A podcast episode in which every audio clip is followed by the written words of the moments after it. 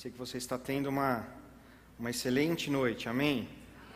Não há como nós não termos uma excelente noite quando nós nos reunimos como corpo de Cristo, com amigos, como igreja, coisas maravilhosas acontecem, amém? E nós já tivemos a oportunidade nesta noite, nesses, nesses momentos até aqui, de entregarmos a nossa adoração ao Senhor, não é assim? Nós entregamos canções, é bem verdade, mas essas canções, quando elas saem, não apenas como palavras, mas como verdade e vida, é o nosso culto racional ao Senhor, amém? É parte do nosso culto racional ao Senhor, porque o nosso culto verdadeiro ao Senhor não é apenas aqui neste lugar. Nosso culto ao Senhor é lá fora, é no dia a dia, na nossa vida de consagração, na nossa vida de santidade nos momentos em que as pressões chegam, em que as circunstâncias chegam, e de nós sai a palavra de Deus, amém? De nós saem os princípios da palavra de Deus, quando, como ouvimos hoje pela manhã, através do pastor Diego, inspirado pelo Espírito Santo. Amém. Glória a Deus. Eu creio que nós teremos uma noite, continuaremos tendo uma noite abençoada da parte do Senhor para, para nós.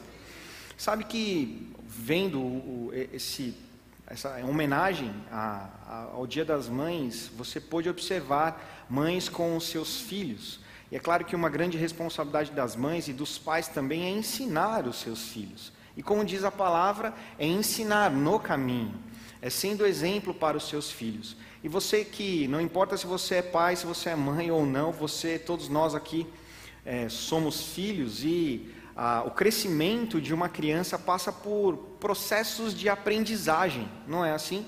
E é muito normal, muito natural, é, perguntas muito elementares, muito básicas, a, os filhos começam a fazer, quando eles começam a entender algumas coisas e começam a falar, eles começam a fazer perguntas. Mas, pai, mãe, por que, que isso é assim? Mas quando é que aquilo será? Quando foi feito assim? Como eu nasci? Por que, que isso é desta cor? Por que, que. Não é assim, gente? Perguntas das mais básicas. Só que com, tem, com o passar do tempo e com a maturidade, o nível de complexidade, de maturidade das perguntas muda. Não é assim? E até hoje nós fazemos perguntas. Você sabe todas as respostas? Você sabe de todas as coisas? Então é muito normal e muito natural nós ainda já na fase adulta, não importa, até pessoas que viveram muito e conhecem muito, terem ainda algumas dúvidas ou precisarem questionar algumas coisas, ou para obter re respostas fazerem perguntas. Não é assim? Agora, o diabo, nós sabemos que ele veio para roubar, matar e destruir, e ele é enganador. E ele está presente, ele é o príncipe deste século. E Ele está presente em tudo que fazemos, em tudo que falamos, em todas as nossas atitudes e ações, Ele está lá presente. E, obviamente, Ele está influenciando a nossa capacidade de entender, de aprender e de viver as coisas. Perguntas mais complexas como: como eu encontro a felicidade? Onde ou como eu encontro ou obtenho a paz? A alegria, onde está? E perguntas até mais complexas e mais profundas ainda. Por que, que eu existo? Qual o propósito da minha vida? Sabe, ao longo de milhares de anos, a psicologia tenta ajudar o ser humano a responder essas questões. A filosofia tenta ajudar o ser humano a responder essas questões. A ciência tenta ajudar o homem a resolver essas questões. O estudo das sociedades, a antropologia, tenta ajudar o homem a resolver ou a responder essas questões. Mas será que a psicologia, a ciência, a filosofia ou qualquer outro ramo da ciência ou do estudo consegue resolver ou responder essas questões? Por que eu nasci? Sabe, nós sabemos que, como eu disse, o diabo ele veio para roubar, matar e destruir e ele é enganador. Então o diabo, ele, claro, ele vai trabalhar para corromper o conhecimento de Deus, da vida de todas as pessoas, para que as pessoas não cheguem ao pleno conhecimento da verdade. Amém? Que nós encontramos na palavra de Deus. Porque alguém que conhece Deus, à luz da palavra, vai entender que Deus não faz nada sem propósito. Diga propósito. Então, todas as pessoas que nasceram, elas nasceram com um propósito. Então, se você está assistindo ou está aqui e não sabe por que, que você nasceu, eu tenho a resposta para te dar, baseado na palavra de Deus. Você nasceu com um propósito. Você nasceu para um propósito. Agora, qual o propósito? Eu lembro de uma canção lá do início dos anos, deixa para lá, de alguns anos atrás, ela dizia assim: Muitos estão tentando descobrir o que é felicidade, enquanto outros tentam explicar, ó, o pastor Diego conhece, ao mundo o que é a paz. Aí ele vai cantar algumas outras coisas, e ele diz assim: E continuam a busca incessante da tal liberdade, e junto com a felicidade o homem tenta encontrar a paz. Mas é preciso dizer ao mundo que tudo isso está no Filho de Deus. Aleluia! Aleluia. Jesus Cristo. A paz, a alegria, a tranquilidade e o propósito da nossa vida, o motivo pela qual nascemos. Sabe, o diabo ele é tão enganador e ele tenta corromper e adulterar a criação de Deus, que somos nós, o ápice da criação de Deus, colocando, por exemplo, tentando enganar pessoas. É bem verdade que algumas pessoas naturalmente não foram concebidas por um desejo dos pais. Você conhece alguém assim? E muitos pais chegam até verbalizar isso: olha, eu não planejei você, eu não desejei você. Eu não quis e não quero você. Parecem ser frases duras, mas pessoas sem Cristo dizem isso e até coisas piores, ao ponto de abandonar os filhos, outros até mesmo de tirar a vida dos seus filhos. Isso não acontece, gente. Então imagine uma pessoa que nasceu nesse ambiente nasceu em um, em um ambiente destrutivo, nocivo, família corrompida. Deus, quem é Deus? Se Deus existisse, eu não nasceria nessa situação. Sabe, a Bíblia nos deixa muito claro que o diabo ele não tem capacidade de gerar a vida. Amém. Deus é quem gera a vida. Deus é quem dá a vida. E não importa o contexto que alguém nasceu, Deus é quem deu, quem gerou aquela vida e tem um propósito magnífico, aleluia, com aquela vida. Sei que é um texto que você conhece muito bem, mas abra lá em Jeremias capítulo 1. Aleluia, Jeremias capítulo 1. Leremos a partir do versículo 5.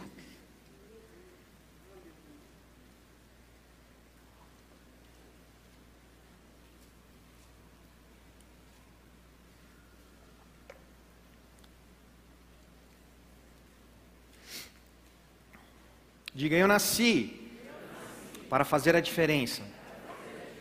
Aleluia. Jeremias 1,5 diz assim: Antes de formá-lo no ventre, eu o escolhi, antes de você nascer, eu o separei e o designei profeta às nações. Olha o que Deus disse a Jeremias. Vou ler novamente. E você pode se apropriar dessa palavra, porque Deus não muda, amém? Antes de formá-lo no ventre, eu o escolhi. Então Deus está dizendo para você: antes de você estar no ventre da sua mãe, eu, o Todo-Poderoso Deus, te escolhi. Antes de você nascer, eu o separei e o designei. No caso de Jeremias, para ser profeta. E você? Deus te separou Deus te designou. Existem versões que diz que Deus o nomeou. Para o quê? Ah, Leandro, eu não sei. Eu não sei. Por quê? Qual o propósito de Deus comigo? Vamos continuar. Aí no 6, mas eu disse, olha Jeremias, não foi exclusividade de Jeremias, outras pessoas na palavra falaram algo muito semelhante, e talvez você se identifique com essa frase de Jeremias aqui. Mas eu disse: Ah, soberano Senhor, eu não sei falar, pois sou ainda muito jovem. Atire a primeira pedra, aquele que nunca disse algo parecido, quando Deus colocou um grande desafio nas suas mãos. Não, mas, mas eu? Mas, mas, pastor, mas tem o outro ali, ó. O outro é mais preparado, o outro fala melhor, o outro já fez o rema, o outro já fez a escola de ministros, o outro já leu a Bíblia sete vezes. Eu ainda não. Vamos lá, quem já falou alguma coisa assim? Além de mim, é claro. Vamos continuar. O Senhor, porém, me disse: Não diga que é muito jovem, a todos a quem eu enviar, você irá e dirá tudo o que lhe ordenar. Não tenha medo deles, pois eu estou com você para protegê-lo, diz o Senhor. Sabe, eu, eu, lembro de uma conversa que eu tive com o pastor Emílio, quando ele me chamou e falou: Leandro, Deus falou comigo. E eu sei que Deus fala com o meu pastor. Amém. Deus falou comigo para te levantar como um dos pastores da igreja. E eu falei, pensei comigo assim: caramba, eu sei que Deus fala com o pastor, mas é assim mesmo? E aí eu, eu, eu fiz aqui o que Jeremias fez, mas, mas pastor, eu não sei um monte de coisas. Tem muitas coisas que eu não sei, pastor. Tem coisas que eu deveria falar e eu ainda não falo. Tem coisas que eu nem deveria mais falar e eu ainda falo. Tem erros que eu não deveria cometer, pastor, e eu ainda cometo. Eu estou falando de uma vida carnal e de uma vida de pecado, mas alguém que está aprendendo e crescendo. Ele disse, Leandro, se Deus esperasse perfeição das pessoas, os púlpitos estariam vazios. Deus não está esperando perfeição no sentido de alguém que não erra e que não falha. Mas Deus, ele quer um coração. O princípio utilizado por Deus através de Samuel para levantar Davi é o princípio utilizado ainda nos dias de hoje. Você lembra, você conhece a história que Deus falou para o profeta Samuel: vá até a casa de Jessé e unja um dos filhos de Jessé como rei. Um dos filhos de Jessé será um novo rei de Israel. E aí Samuel chegou na casa de Jessé, falou para Jessé reunir os filhos, e o filho mais velho, a Bíblia diz, chamado Eliabe, era um homem forte, um homem, um guerreiro, tinha cara de rei, tinha físico de rei. E aí Samuel pensou consigo, é esse. Parece rei, fala como rei, é um guerreiro, tem experiência, é, só pode ser ele. E Deus, não. E foram um após o outro, um após o outro, um após o outro, um após o outro. E os filhos acabaram. Mas e aí? Não, não, Deus não falou, não, não é nenhum desses não. Ô Gessé, você tem algum outro filho? Gessé, o filho, hã? Ah, Davizinho. Davizinho, chama lá Davizinho, ele está cuidando das ovelhas. Ele estava trabalhando, viu gente?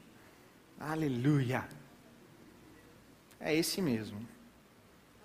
Aleluia. Não tinha cara de rei, não tinha porte de rei, não tinha corpo de rei. Mas ele tinha um principal, digo o coração. Davi, ele não, ele não sabia de todo o seu propósito. Sabe, a Bíblia, a, a Bíblia conta, por exemplo, de Jesus e de João Batista. Jesus nós conhecemos muito bem, você sabe a história de João Batista também.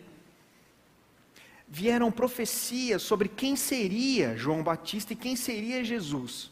A Bíblia não nos dá muitos detalhes, mas eu creio que eles cresceram sabendo dessa profecia. Em algum momento, os pais, as mães, ensinando Jesus, ensinando João, falou: Olha, tem uma palavra sobre você. Você será isso. João, você será aquele que, que preparará o caminho para o Mestre. E Jesus, eu, eu imagino, a Bíblia não diz, mas eu imagino Maria ensinando Jesus. E Jesus conhecia as Escrituras. Ei, sabe aquilo que Isaías disse sobre um menino? Que o governo estaria nos ombros daquele menino. Jesus, é a seu respeito que ele está dizendo. Meu amado, a Bíblia não diz isso, é eu que eu, que eu estou, é a minha opinião, ok? Amém. Eles cresceram sabendo do propósito, sabendo e conhecendo o chamado, mas muitos outros não. Davi não sabia do propósito. Ele nem, eu creio que ele nem entendeu, não, ele não teve toda a visão quando ele foi ungido naquele momento, até porque anos depois, muitos anos depois, ele se tornou rei. Não antes de viver muitas experiências. Eu sei que todos nós conhecemos, e você já ouviu ministrações, diversas ministrações, sobre Davi derrotando Golias, não é assim? Você, todos nós conhecemos, e que coisa maravilhosa isso. Davi acertou Golias com uma pedra. E era impossível que um menino fizesse aquilo, derrotasse um, um gigante, porque os guerreiros não, eles não tiveram coragem de enfrentar Golias. Agora, muitas vezes algumas coisas passam por nós e nós não percebemos, mas o que, que Davi tinha a ver com essa história? Fala aí para mim. Davi era guerreiro, não. Davi, ele estava, ele fazia parte do exército? Não. Davi, ele foi até lá, levar alimento e ter notícias dos seus irmãos. E aí, lá chegando, ele, ele, ele percebeu aquela situação. Quantas vezes pessoas dizem: Eu não tenho nada a ver com isso. Essa causa não é a minha causa. Agora, Davi não teria se tornado quem ele se tornou se ele simplesmente ficasse passivo àquela situação. Diga, Davi fez a diferença. Ele fez algo inimaginável. Eu estou falando do resultado, o resultado também. Mas ele se colocou em uma posição Ninguém foi pedir para ele, Davi, você, eu fiquei sabendo aí que você derrotou o urso, que você derrotou o leão. Será que dá para você dar uma força para nós aqui? Sabe, muitas vezes pessoas estão deixando de viver o grande do Senhor porque não entendem o propósito. Ficam se questionando, questionando, Senhor, qual que é o meu chamado, qual que é o propósito? Mais uma vez, hoje pela manhã, se você não assistiu, assista lá. Princípios, quando nós vivemos o princípio, viver o princípio em obediência, em rendição, estamos no caminho do propósito, já estamos no propósito. Estamos no caminho do propósito daquele de, aquele detalhe, aquela, aquele plano perfeito e customizado de Deus para cada um de nós. Agora, o que que derrotar um gigante fazia parte da vida de um pastor de ovelhas? Qual a conexão?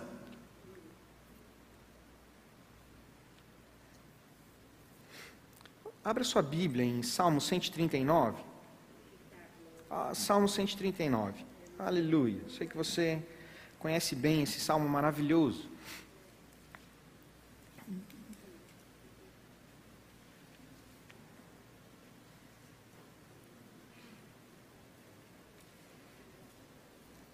Leremos a partir do 13, Salmos 139, 13.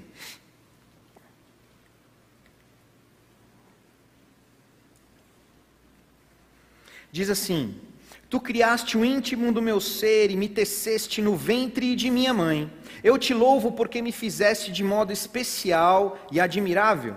Tuas obras são maravilhosas, Disso tenho plena certeza. Meus ossos não estavam escondidos de ti quando em secreto fui formado e entretecido como nas profundezas da terra. Os teus olhos viram o meu embrião. Todos os dias determinados para mim foram escritos no teu livro antes de qualquer deles existir. Aleluia. Sabe, amados, Deus realmente escreveu uma história para cada um de nós. Sabe, mas que somos nós que decidimos viver essa história. Não é Deus que está decidindo as nossas atitudes, as nossas ações. Somos nós que decidimos viver a história que Deus escreveu para nós. Davi decidiu viver essa história. Muitos outros, como Jeremias, Senhor, mas eu sou jovem. Moisés disse isso para Deus também: Senhor, eu não sei falar.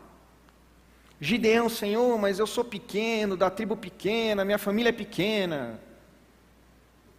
Não foi isso, gente. E todos eles romperam, romperam com essa, essa falta de habilidade natural e decidiram depositar a confiança em Deus. Aleluia. Aleluia! E por isso nós estamos falando deles aqui. Eles ficaram registrados na história. E muito melhor do que isso, muito mais do que isso, está, estão registrados lá no céu. Eles estão lá. Como aquela lista dos, dos heróis, dos gigantes da fé, de Hebreus capítulo 11. A Bíblia diz que alguns foram queimados, cerrados ao meio. O mundo nem era digno da presença deles, porque eles entenderam o propósito e decidiram fazer a diferença. Como é que nós fazemos a diferença? Hoje nós sabemos como fazemos a diferença. Quando nós vivemos a palavra, quando nós vivemos os princípios, quando o mundo diz para nós odiarmos e nós amamos, quando o mundo diz para nós amaldiçoarmos e nós abençoamos, quando o mundo diz para nós abandonarmos e nós estendemos as mãos, quando o mundo diz, ei, pense em você, e nós pensamos no próximo. Aleluia. Sabe, muitos cristãos estão vivendo no sistema do mundo, meu amado, até Jesus voltar, nós pregaremos isso. Pastor Bud, 40 anos pregando sobre, sobre fé. Uma vez questionaram ele, mas pastor, vai pregar sobre fé de novo? Ele é, até todo mundo tiver afiadinho vivendo em fé. Até lá eu pregarei fé. A renovação da mente ou a mudança é algo que nós precisamos. Que nós precisamos fazer diariamente. Agora, meu, meus amados, eu sei porque sei que o diabo, ele aprisiona pessoas que não entendem o propósito. Que não entendem por que nasceram de novo. Que não entendem o poder que receberam desta nova vida. E apenas vivem o trivial, vivem o mundo Muitos cristãos, eu não estou falando do mundo, estou falando de cristão, porque o mundo, o mundo não entende, o mundo está perdido, o mundo está, está enganado. O mundo é ignorante em relação às coisas espirituais, não entende, não sabe. Agora, cristãos vivendo como o mundo vive. Cristãos achando que o propósito da vida ou para obter felicidade é ter bens ter fama, ter dinheiro, ter uma posição social, um status na sociedade, ser reconhecido, ter bons carros, boas casas, empresas grandes, muito dinheiro. Sabe, meu amado, você sabe que nada disso é problema, nem nada disso é pecado, quando nós não servimos a isso. Mas quando nós utilizamos tudo isso para exaltar ao Senhor e para o propósito do reino e não nosso. É por isso que realmente pessoas serão enriquecidas com graça e favor de Deus, porque entenderam o propósito, porque não irão reter aquilo que deveriam e devem dar, como diz a palavra. Agora, quantas pessoas estão caindo neste engano? Quantas pessoas estão, bom, é lícito, eu, eu Hoje eu não vou para a igreja, hoje eu vou ficar aqui assistindo um filme. Não, não, hoje eu vou maratonar. Está amarrado, hein, irmão?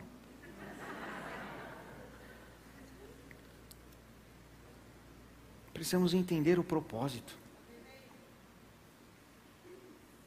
Sabe, tem uma palavra que eu gosto, meus amados, eu sempre reflito nela, é revelação. Os alunos do Rema escutam muito essa palavra, revelação.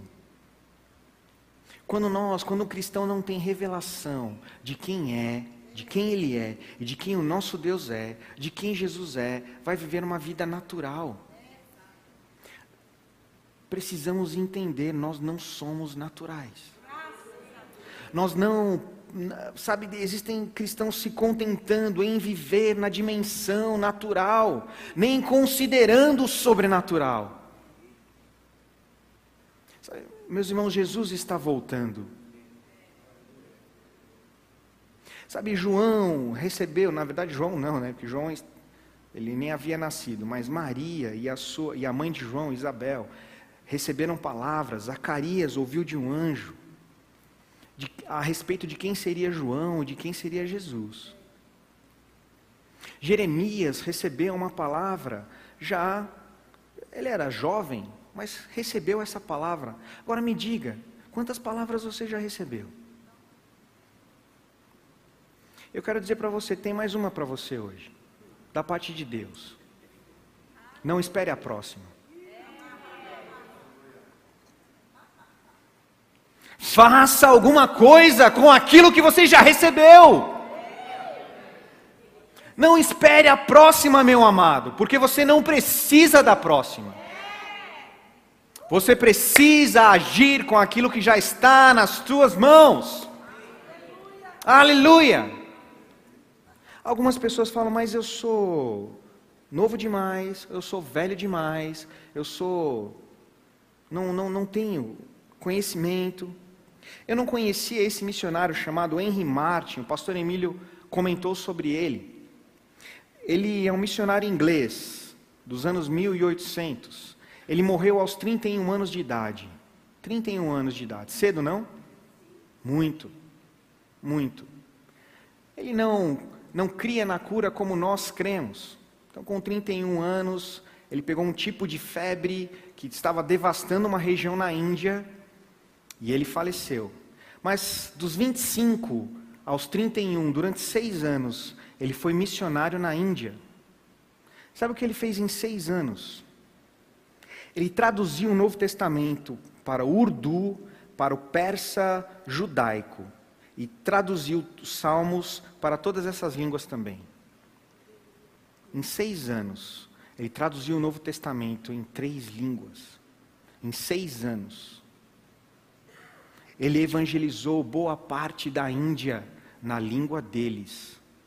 Um jovem dos 25 aos 31 anos. Meus amados, tem, tem cristão que em seis anos nem leu o Novo Testamento.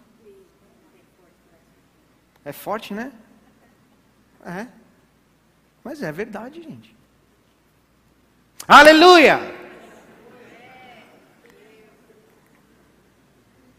E existem cristãos dizendo: eu não posso, eu não consigo.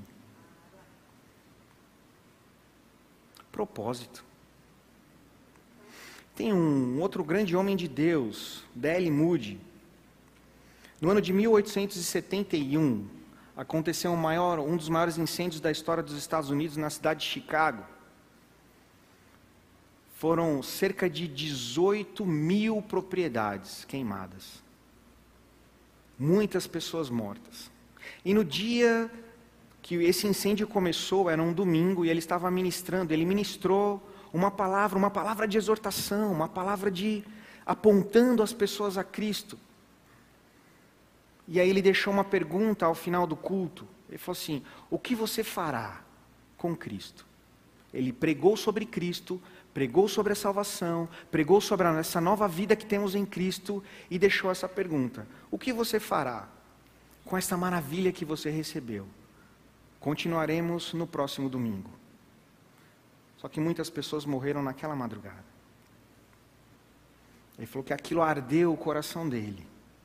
E ele nunca mais deixaria as pessoas pensarem sobre Jesus. Claro que todos nós devemos refletir sobre essa vida todos os dias. Mas ele disse ele nunca mais deixaria uma pessoa, uma pessoa sem conhecer Jesus, sem a oportunidade de receber Jesus. E na biografia dele, o filho dele fala que todas as vezes que ele pregava a palavra para um não crente, os olhos dele enchiam de lágrimas. Porque disse: Eu não deixarei mais nenhuma oportunidade passar. Você precisa receber Jesus se você não tem Jesus. E você precisa fazer alguma coisa com esse Jesus que você recebeu, se você já o recebeu. Você precisa fazer a diferença. Ah, Leandro, eu não sei como eu faço a diferença. Meus amados, comece por coisas muito simples. Faça morrer a sua carne. Mortifique a sua vontade. Conheça a palavra, seja guiado pela palavra. William Buff, o Buff, ele disse assim: a maioria dos cristãos, ele está falando para líderes, gostaria de enviar os seus aprendizes para um seminário bíblico para estudar por cinco anos. Estudar é uma coisa muito boa, meu irmão. Estude. Agora pense no que ele vai dizer agora. Na verdade, eu gostaria de enviá-los ao inferno por cinco minutos. Isso faria mais do que qualquer outra coisa para prepará-los para uma vida e um ministério compassivo. Já imaginou? Cinco minutos no inferno? Quando eu estou evangelizando, eu sempre digo isso para alguém: olha, rapaz, é seu direito não crer. O problema é, com certeza, todos acreditarão no inferno, sem exceção. O problema é que alguns acreditarão já estando lá. E não dá para sair de lá. É melhor acreditar baseado no que a palavra de Deus diz. Amém. Por que você está aqui? Qual o propósito de Deus para a sua vida? Jesus já sabia do propósito dele. E mesmo assim ele disse para os discípulos muitas vezes. Abra sua Bíblia, eu quero ler com você o que Jesus disse em João capítulo 12. Abra lá.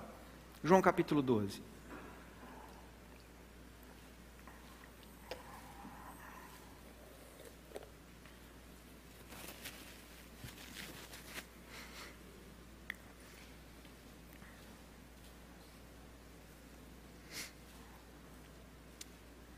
Versículo 23, João 12, 23. Está sendo abençoado, meu irmão? Aleluia! João 12, 23 diz assim: Jesus respondeu: Chegou a hora de ser glorificado o Filho do Homem. Digo-lhes verdadeiramente que se o grão de trigo não cair na terra e não morrer, continuará ele só, mas se morrer, dará muito fruto. Aquele que ama a sua vida a perderá, ao passo que aquele que odeia a sua vida neste mundo a conservará para a vida eterna. Quem me serve precisa seguir-me, e onde estou, o meu servo também estará. Aquele que me serve, meu Pai honrará. Agora meu coração está perturbado, o que direi? Pai, salva-me desta hora? Não, eu vim exatamente para isto, para esta ora. Ele, ele tinha essa consciência do seu propósito e do seu chamado. Eu vim justamente ou exatamente para essa hora. Sabe, meu amado, tem tem aquela aquela ação, aquela palavra lançada sobre alguém que você nasceu de novo para essa hora. Sabe, Smith Wigglesworth, a primeira, a primeira cura dele, a primeira experiência de cura dele foi aos 41 anos de idade. Quem tem menos de 41 aqui, levanta a mão. Eu também. Quem tem 41, inclusive 41, eu.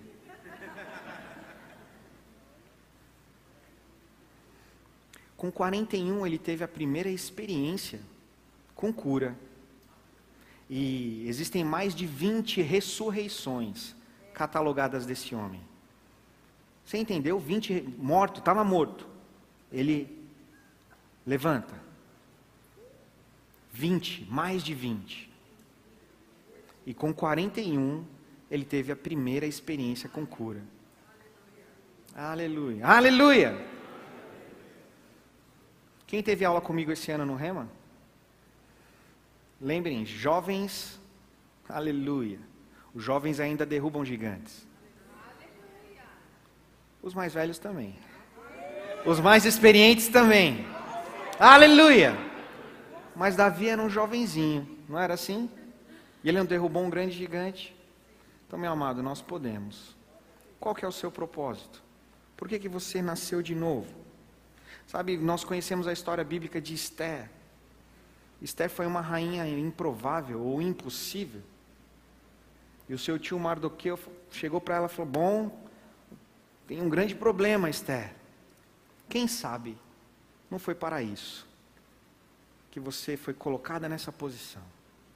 Existe um propósito para a sua vida. Sabe, talvez você não entenda. Por que, que você está aqui? Por que, que você está lá no seu trabalho?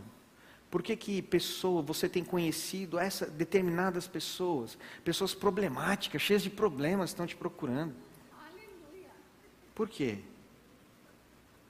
Teve gente se identificou aí, aleluia. Sabe, Jesus disse aqui que era necessário, é necessário que o, de, o grão de trigo morra. Porque se o grão de trigo não morrer, ele não frutificará. Sabe, é necessário que a nossa vontade, a nossa carne morra, para que possamos frutificar. É necessário conhecermos, entendermos a vontade de Deus Existe sim um propósito, um plano para cada um de nós coletivamente. Deus já disse, através de Jesus, ide por todo mundo. Pregai o evangelho a toda criatura. Eu quero deixar um desafio para você. Procure os doentes. Ore pelos doentes. Como eu disse, Smith começou com 41 anos. Comece. Se você tem feito isso, intensifique. Avance, faça mais. Mas eu, eu já tenho, eu sirvo na igreja, eu oro, eu, eu, prego a palavra. Meu amado, faça mais. Como temos ouvido, é, é, é, estamos em uma janela sobrenatural de oportunidade. Deus fazendo grandes coisas em pouco tempo. Em pouco tempo. Através de nós.